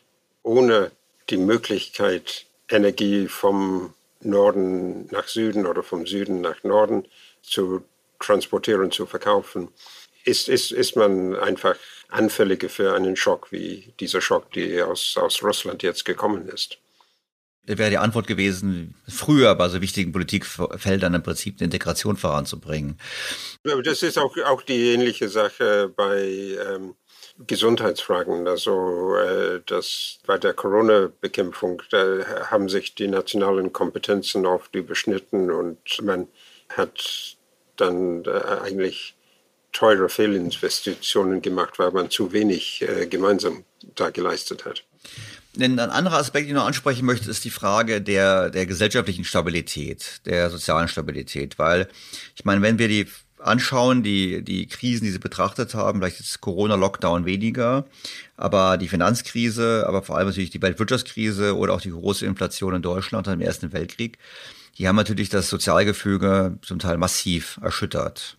Ich meine, ich glaube, wir haben Konsens, dass ein Adolf Hitler ohne äh, Hyperinflation und Weltwirtschaftskrise nicht an die Macht gekommen wäre. Und es gibt auch andere Dinge, denken wir an Brexit und denken wir auch an die Wahl von Donald Trump ich meine, wie ist das jetzt zu sehen? Ich meine, stehen wir jetzt im Prinzip vor einer Phase dieses Umbruchs, weil er dauert ja ein paar Jahre. Wir müssen ein paar Jahre uns anpassen. Wir haben nicht morgen neue Industrie, wir haben nicht morgen die neuen Energielieferanten. Stehen wir also jetzt vor einer Phase, wo wir einfach aufgrund dieses Wohlstandsverlustes im Zuge des Umbruches äh, entsprechend auch Verteilungskonflikte bekommen, soziale Konflikte bekommen? Natürlich, Sie haben recht. Also Sie, Sie, Sie haben die soziale Spannungen äh, genannt und äh, die sind überall auf der Welt, also äh, in den reichen Ländern, aber auch in den äh, Schwellenländern, in Iran, in Brasilien. Also jede Veränderung bringt immer Spannungen und da sind Ungerechtigkeiten, die dann plötzlich erscheinen. Äh, das ist leichter zum Beispiel, äh, wir haben über die Ausbildung gesprochen, also das ist leichter für junge Leute, für gut ausgebildete Leute, sich beweglich zu machen. Die Kosten dann fallen auf den Älteren zurück. Die Älteren, die weniger mobil sind, die wollen geschützt werden. Die haben auch manchmal eine sehr große politische Kraft, weil sie leicht politisch mobilisierbar sind. Und äh, man kann auch zu Lösungen kommen, wo zu viel getan wird, um die älteren Bevölkerungsschichten zu unterstützen und dann dass Gelder aus der Bildung, aus der Erziehung weggenommen werden und dass die Gesellschaft dann weniger anpassungsfähig äh, wird. Ja, es braucht natürlich einen großen anpassungsfähigen Stabilisierungsnetz, einen äh, sozialen Netz, dass man nicht äh, Opfer der, der Änderungen äh, sein will. Äh, also, äh, wenn man denkt an die 40er Jahre des 19. Jahrhunderts, das war auch klar. Also da, da, da muss etwas getan werden, um Hungersnöten zu meistern, um die Bevölkerung zu, zu, zu Unterstützung. Ähm, und äh, das ist gerade die Herausforderung an die Politik. Äh, da geht es manchmal nur mit neuen Ideen. Also die, ähm, das alte Fortwursteln sozusagen ist, ist da sehr, sehr problematisch. Dann würden Sie aber auch sagen, weil ich wollte jetzt gerade fragen, eigentlich klingt das ja so nach starker Staat, nach größerem Staat. Auf der anderen Seite haben wir ja, gut, jetzt in den USA und in Großbritannien nicht, aber wenn ich jetzt an, an Kontinentaleuropa denke, Frankreich, Deutschland, Italien, haben wir ja schon sehr große Staaten. Hm, würden Sie also nicht unbedingt sagen, die Antwort ist mehr Staat, sondern ein anderer Staat dann? Die, die Antwort ist nicht quantitativ mehr Staat, sondern eigentlich, dass staatliche Mittel und staatliche Lösungen eingesetzt werden, wo sie effektiv sein können und wo sie gesamtgesellschaftliche Gewinne bringen können. Also dass sie nicht nur Transfers machen, äh, sondern auch Investitionen, die auch in die Zukunft weisen. Es ist, glaube ich, klar leichter zu sehen, äh, wenn man medizinische Systeme miteinander vergleicht. Also was wir in Amerika haben, ist ein sehr, sehr kostspieliges, im Grunde genommen privatwirtschaftlich finanziertes medizinisches System, das sehr, sehr kostspielig ist. In Großbritannien ist ein sehr kostspieliges staatliches Medizinsystem. Beide sind nicht effektiv und äh, beide geben nicht genug Anreize äh, für die Einsetzung von neuen Therapien, äh, neuen Methoden in der Pflege, in der, ähm, in der medizinischen Versorgung. Genau, also man, man kann nicht nur sagen, also das National Health System in Großbritannien muss einfach größer werden. Also es kann nicht sehr viel größer werden, äh, aber es muss effizienter sein und man darf nicht Betten mit Patienten, die diese Betten gar nicht benötigen, blockieren. Gut, das heißt, da bin ich bei Ihnen, das heißt, wir brauchen einen, einen Wandel. Wir müssen im Prinzip jetzt einen Modernisierungsschub bekommen für die nächste Phase der Globalisierung. Was würden Sie denn aufgrund der von Ihnen angeschauten historischen Fälle sagen? Wie lange dauert es denn, bis man quasi den Schock jetzt überwunden hat und wir eine neue Phase des Wachstums, des Wohlstands und der Globalisierung wieder eintreten? Ist es eine Frage von zwei Jahren, von fünf Jahren, dauert sowas zehn Jahre? Was wäre so quasi die Lehre, die Sie gezogen haben aus der Geschichte? Ja, es ist, ist schwierig, ein, ein Datum zu geben, aber genau in einem Jahrzehnt ist, ist man, glaube ich, in einem anderen System, in einer anderen Denkweise. Also es braucht äh, einige Jahre, bis man da ist. Aber gerade die Erfahrung der Krise, diese Erfahrung ist, was den Ansporn gibt. Also äh, man, man hat ja das Schlagwort nicht, Not macht erfinderisch. Ähm, also im Grunde genommen ist äh, dieses Buch oder diese historische Untersuchung eine, eine Art Predigt äh, auf dieses Thema. Also wie, wie erfinderisch kann man sein in der Not? Also ich glaube, die, die Aussage von Ihnen zusammenfassend ist, man kann sehr erfinderisch sein. Man muss aber auch ein bisschen Voraussetzungen schaffen, gerade Stichwort mathematische Fähigkeiten. Wenn ich da auf Deutschland denke, würde ich sagen, da haben wir in der Schule Bedarf und weniger Sozialwissenschaft und mehr MINT. Also es gibt Hebel, die man aktivieren kann. Gleichzeitig haben wir turbulente Zeiten und natürlich ist da für die Politik die Versuchung sehr naheliegend, quasi mit Geld akute Probleme zu kaschieren und dabei eben die grundlegende Arbeit um quasi resilienter zu sein und diese Wandel, diesen Wandel zu bestehen, diese Ausgaben im Prinzip nicht ausreichend zu tätigen. Ich meine, die Gefahr ist ja ziemlich real. Also die staatliche Kompetenz ist sehr, sehr wichtig. Also das war vor allem, was gefordert wurde in diesen Krisenzeiten. Und äh, man sah in allen Krisen, äh, also besonders in diesen Angebotskrisen, äh, ein Schwinden des Vertrauens in den existierenden politischen Formen. Also es gab also das war sehr, sehr eindeutig in den Vereinigten Staaten in den 70er Jahren äh, mit Gerald Ford und Jimmy Carter. Es war auch sehr klar in Großbritannien mit Edward Heath und äh, Harold Wilson und dann James Callahan. Wo sind die Figuren, die etwas anpassungsfähiger gewesen sind? Also in Deutschland ist man eigentlich sehr, sehr, also jedenfalls besser gefahren mit Helmut Schmidt, als es mit seinen äh, englischen oder amerikanischen äh, Kollegen der Fall gewesen ist, oder in Frankreich äh, mit äh, Giscard d'Estaing. Also die waren kompetentere äh, Politiker, die auch äh, großes Expertise eingesetzt haben und ähm, die ließen sich beraten und die, sie strahlten auch, und das ist, das ist wichtig, die, die strahlten eine gewisse Zuversicht aus. Also man hörte Helmut Schmidt an und man hatte mehr Vertrauen. Also er hat gewusst, wie man Vertrauen mobilisieren kann. Und äh, das war, das war eine, eine Fähigkeit, die nicht überall zu finden ist.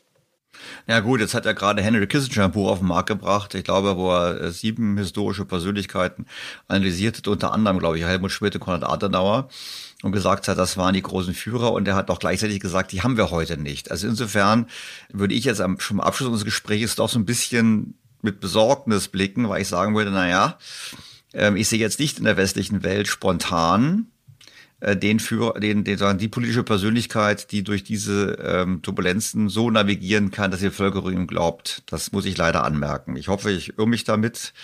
Ja, das ist, ist, ist richtig, aber zur gleichen Zeit sollte ich sagen, also wenn Sie sich jetzt politisch gedanklich zurücksetzen würden in den 70er Jahren, da würden Sie auch wahrscheinlich nicht denken, dass Helmut Schmidt äh, die Person ist. Äh, also das sind, also was Kissinger in seinem Buch beschreibt, also das sind oft Mieten, die im Nachhinein entstanden sind und man kann man kann die Persönlichkeit, die für die Zukunft bestimmen wird, wahrscheinlich nicht jetzt im heutigen Zeitpunkt äh, gut bestimmen können. Ähm, Konrad Adenauer ist eine andere Geschichte. Also das war Vertrauen in einem alten Deutschland, also einem vornationalsozialistischen Deutschland, die dann einen Mut gegeben hat, mit den Folgen des Nationalsozialismus abzurechnen und äh, äh, eine, eine, neue Stabilität äh, zu haben. Aber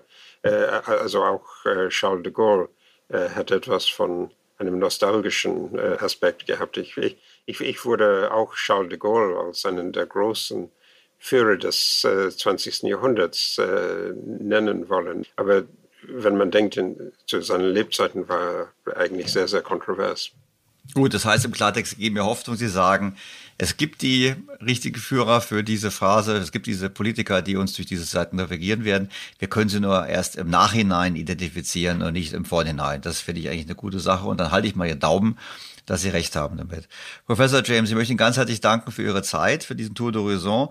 Und ich freue mich, dass Sie eigentlich so optimistisch geblieben sind, weil Sie bis zum Schluss ja sagen, das ist eine Turbulenz, das ist nicht angenehm, aber dem grundlegenden Trend zu einer besseren Welt und zu einer globalisierteren Welt gibt es keinen Zweifel. Das wird uns, das wird uns sozusagen ähm, erhalten bleiben. Und das wäre eine gute Nachricht. Ja, herzlichen Dank, Herr Stelter. Es ist eine, eine, eine düstere Zeit. Äh, aber wir sollten auch äh, etwas mit Hoffnung in die Zukunft blicken können. Dankeschön. Das finde ich ein gutes Schlusswort. Vielen herzlichen Dank. Danke.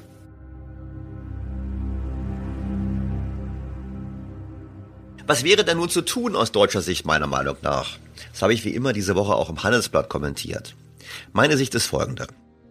Wir als regelmäßiger Exportweltmeister sind in hohem Maße Gewinner der Globalisierung gewesen und stehen damit naturgemäß wie nur wenige Länder der Welt vor einer erheblichen Herausforderung. Diese Erkenntnis ist jetzt nicht neu und die deutsche Politik hat zumindest verbal die Zeichen der Zeit erkannt. Vieles davon die Rede, Abhängigkeiten vor allem von China zu reduzieren und die Produktion kritischer Produkte wieder nach Europa und Deutschland zurückzuholen. Dabei sollen sogar Subventionen herhalten. Ich habe zum Beispiel gehört, dass in der Tat darüber nachgedacht wird, die Fertigung von Windanlagen, Windturbinen und Solarzellen in Deutschland wieder entsprechend zu subventionieren. Nicht weniger herausfordernd ist aber die Sicherung des Zugangs zu Energie und kritischen Rohstoffen. Auch das hatten wir in vergangenen Podcasts. Und ich denke, gerade angesichts der chinesischen Strategie der Monopolbildung in einigen Bereichen würde es nicht nur teuer sein, andere Quellen zu erschließen, sondern vor allem lange dauern und auch politisch unangenehm werden. Der Sachverständigenrat der Bundesregierung, wir hatten ja das Gutachten hier auch schon mehrfach im Podcast, mahnt ja im aktuellen Gutachten zu Recht ein sehr konsequentes Handeln der Regierung an. Und wie gesagt, da gilt es auch dazu, einige Tabus zu brechen. Ich bleibe dabei, Stichwort Fracking, ich bleibe auch dabei, Lithiumförderung in Deutschland. Allerdings müssen wir anerkennen, dass die Abhängigkeit vom Ausland bestehen bleiben wird und diese sich zunehmend als Wettbewerbsnachteil erweisen kann. Erfreulich ist sicherlich, dass der Bundestag nun nach Jahren der Blockade endlich das Freihandelsabkommen mit Kanada ratifiziert hat. Ich finde, weitere Abkommen, vor allem mit den USA, müssen rasch folgen. Denn mit wem wollen wir eigentlich Freihandel in einer deglobalisierten Welt betreiben, wenn nicht mit jenen Ländern, die unsere Werte teilen?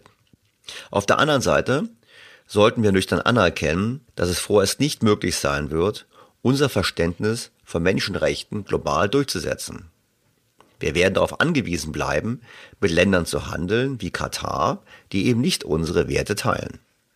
Andere Staaten zeigen sich da weitaus pragmatischer, wie die USA und Frankreich vormachen. Stichwort Venezuela, aber auch Stichwort Saudi-Arabien. Um im Freihandel zu bestehen, bedarf es eines sogenannten komparativen Vorteils. Das heißt, wir brauchen Bereiche, in denen wir besser sind als die anderen. Und laut Sachverständigenrat haben wir nur noch in traditionellen Technologien diesen Vorteil. Und zwar im Bereich Automobilindustrie und Maschinenbau. Bei den Zukunftstechnologien der sogenannten vierten industriellen Revolution, also Internet of Things, Big Data und künstliche Intelligenz, hinken wir deutlich, und zwar sehr deutlich, hinterher. Jetzt wissen wir, dass die Automobilindustrie inmitten eines fundamentalen Wandels steht, auch hausgemacht verursacht, und die Sorge ist sicherlich berechtigt, dass sie am Standort Deutschland erhebliche Kapazitäten abbauen wird. Die anderen Bereiche stehen, haben wir auch gerade diskutiert, aufgrund des Energiekostenschocks ebenfalls unter Druck. Und deshalb ist es ganz klar, dass wollen wir in der nächsten Phase Globalisierung weiter einer der führenden Spieler sein, ist es dringend erforderlich, die Grundlagen dafür zu legen. Das bedeutet, wir brauchen eine Strategie zur dauerhaften Dämpfung der Energiekosten, damit dieser Nachteil nicht dauerhaft so groß bleibt und zu einer beschleunigten Deindustrialisierung führt. Und wir brauchen vor allem deutlich mehr Ausgaben für Bildung, Forschung und Innovation. Ich habe vorhin vorgerechnet, wie die EU dasteht. Deutschland steht zwar deutlich besser da als die EU, aber nicht gut genug. Und da gibt es wirklich was zu tun. Ich meine, die Politiker reden immer davon, aber ich fand es fatal zu lesen, dass nach Daten des IFO-Instituts fast jeder vierte Jugendliche in Deutschland die Schule ohne grundlegende Fähigkeiten verlässt. Jetzt kann man sagen, na gut, in der Studie steht auch drin, dass es Länder gibt, wo es 90 Prozent der Kinder sind, in irgendwo in Afrika. Aber man sollte sich, finde ich, nicht an den schlechteren, sondern an den besseren orientieren. Meinen es also unsere Politiker ernst mit ihrem Wunsch, westliche Werte in die Welt zu exportieren, dann gelingt das nur als starke Handelsnation. Und das setzt voraus, dass wir die Voraussetzungen schaffen. Deutlich mehr Investitionen in Bildung und Forschung im Inland, sind meines Erachtens die beste Menschenrechtspolitik, die man sich vorstellen kann. Das sichert übrigens nebenher auch noch den Wohlstand hierzulande. Es wäre schön, wenn die Bundesregierung dies erkennen würde.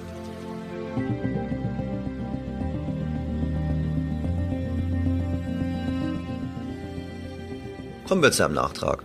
In der vorletzten Woche, als ich mit Veronika Grimm vom Sachverständigenrat gesprochen habe, ging es unter anderem auch um die Sinnhaftigkeit von Steuererhöhungen. Wir erinnern uns, ich habe Blick auf die gestiegene Steuernabgabenquote und die deutlich gestiegenen Staatsausgaben eher dafür plädiert, dass man die Ausgaben reduziert und nicht weitere Steuern einführt. Nun, zwei Wochen später, kommt das IFO-Institut mit dem Ergebnis einer Umfrage auf den Markt. Titel der Presseerklärung Deutsche VolkswirtInnen unterstützen mehrheitlich einen höheren Steuersatz für sehr hohe Einkommen. Demnach befürworten 56 Prozent der Teilnehmer des IFO-Ökonomenpanels eine Anhebung des Reichensteuersatzes auf Jahreseinkommen ab 278.000 Euro. Darüber freuen sich natürlich wieder alle Medien und vor allem diejenigen, die für mehr Umverteilung sind. Dann haben wir die Umfrage angeschaut. Und was fällt auf? Nun, gefragt, welche Maßnahme man zur Entlastung der öffentlichen Ausgabe vorschlägt, haben 52 Prozent der Ökonomen gesagt, Ausgabenkürzungen. Also ich hätte die Presseerklärung anders betitelt. Ich hätte gesagt, die Mehrheit der Ökonomen ist für Ausgabenkürzungen. Das stand bekanntlich nicht im Sachverständigenrat Gutachten und es steht leider auch nicht im Titel der IFO-Erklärung. Und damit ist es auch kein Thema für die Medien.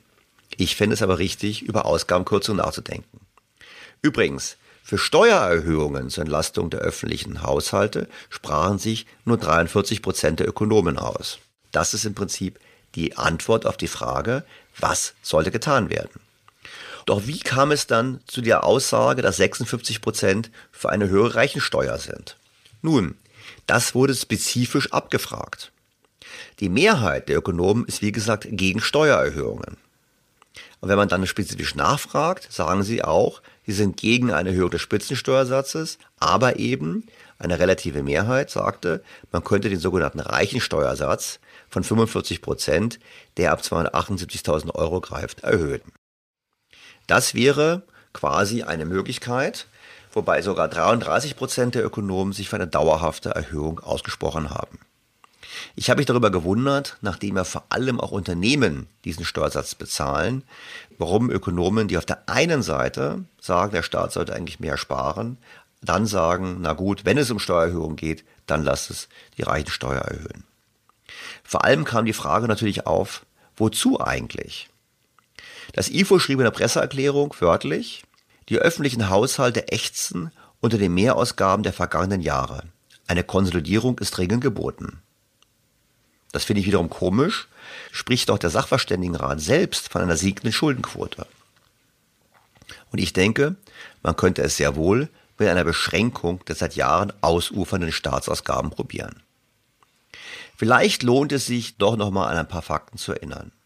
Die Steuereinnahmen, gemessen an der Wirtschaftsleistung, lagen im Jahr 2021 bei 24,4 Prozent und damit trotz Corona-Krise auf dem höchsten Stand seit der Wiedervereinigung. Die Quote der Gesamteinnahmen des Staates, also inklusive der Sozialversicherungsbeiträge, lag mit 47,5 Prozent der Wirtschaftsleistung ebenfalls auf dem höchsten Stand seit der deutschen Einheit. Die Staatsquote ist stark gestiegen, von 44 auf 51 Prozent, so hoch wie noch nie in den letzten 30 Jahren. Die Gesamtzahl der Beschäftigten im öffentlichen Dienst stieg zwischen 2010 und 2021 von 4,2 auf 4,7 Millionen Beschäftigte. Diese 500.000 zusätzlichen Staatsdiener sind übrigens auch ein Grund, warum derzeit in so vielen Branchen Arbeitskräfte fehlen. Und was ist bei der Bundesregierung? Nun, im Jahre 2010 genügten noch rund 17.000 Beamte, um die Regierung zu unterstützen. Heute müssen es schon rund 27.000 sein. Ein Zuwachs von 59 Prozent in zwölf Jahren. Und das IFO-Institut titelt, Ökonomen befürworten höhere Steuern, obwohl die klarste Mehrheit für Ausgabenkürzung war. Ich denke, deshalb dürfen wir uns nicht wundern darüber, wie Diskussionen hierzulande oftmals verlaufen.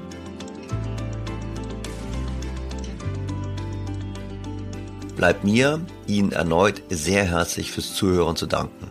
Ich freue mich wie immer auf Ihr Feedback, Ihre Kritik, Ihre Anregungen und auf ein Wiederhören an dieser Stelle am kommenden Sonntag. Ihr Daniel Stelter. BTO Beyond the Obvious 2.0 featured bei Handelsblatt.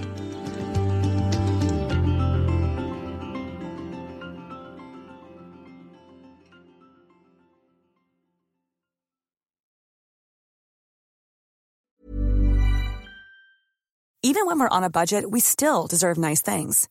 Quince is a place to scoop up stunning high-end goods for 50 to 80% less than similar brands. They have buttery soft cashmere sweaters starting at $50, luxurious Italian leather bags, and so much more. Plus, Quince only works with factories that use safe, ethical, and responsible manufacturing. Get the high-end goods you'll love without the high price tag with Quince. Go to quince.com/style for free shipping and 365-day returns. Was ist noch besser als ein guter Plan? Die Möglichkeit, ihn zu ändern. Mit integrierter KI bietet Workday kontinuierliche Innovationen, die Ihnen helfen, agil zu bleiben, egal was passiert. Workday, the finance and HR system for a changing world.